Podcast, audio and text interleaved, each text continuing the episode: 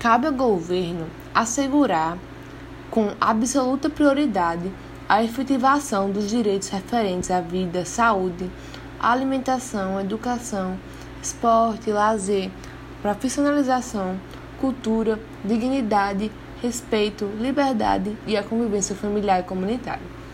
No que se diz a respeito à convivência familiar, cabe ao governo interferir na vida familiar da criança quando há violação por omissão ou abuso de pais ou responsáveis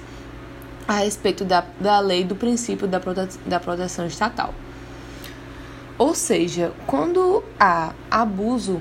é, violência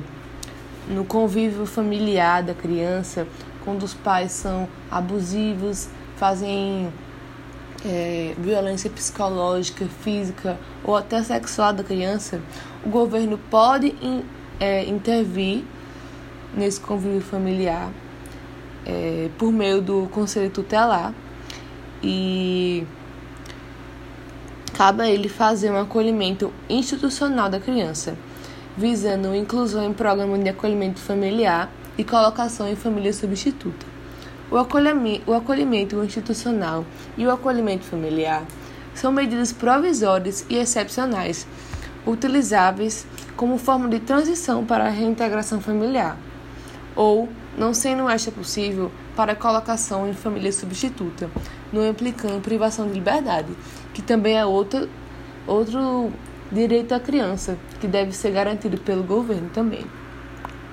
Imediatamente após o acolhimento da criança ou do adolescente, a entidade responsável pelo programa de acolhimento institucional ou familiar, ou familiar elaborará um plano individual de atendimento visando a reintegração familiar, ressalvada a existência de ordem escrita e fundamentada em contrário da autoridade judiciária competente, caso em que também deverá contemplar a colocação em família substituta observadas as regras e princípios dessa lei. O poder público, através de órgão competente, regulará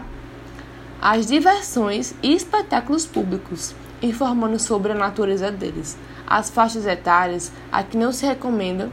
locais e horários em que sua apresentação se mostre inadequada. Ou seja, no que se diz a regular as faixas etárias a que não se recomendam. É, um exemplo disso é, é nos filmes de cinema, que tem sempre a faixa etária livre, 12 anos, 14 anos, 18 anos, para que a criança saiba se aquele filme é recomendado ou não para a faixa etária dela. E nisso cabe outras, outras apresentações culturais também, como por exemplo no teatro e outras é, apresentações também.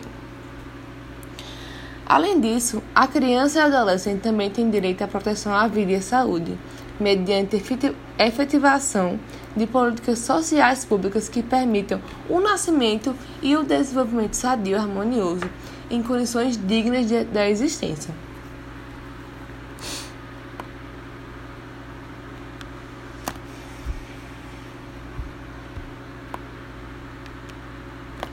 Além disso, também o governo é, estimulará pesquisas, experiências e novas propostas relativas ao calendário, seriação, currículo, metodologia didática e avaliação, com vistas à inserção de crianças e adolescentes excluídos do ensino fundamental obrigatório. O governo deve garantir que todas as crianças estejam matriculadas na escola e indo para a escola para que tenham uma educação de qualidade.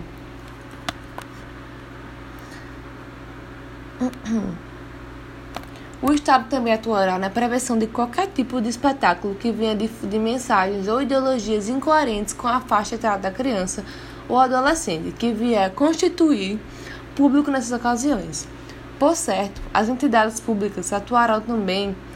em locais onde se concentrem muitos adolescentes, no sentido de evitar a venda de bebidas alcoólicas ou qualquer outra substância proibida para este público.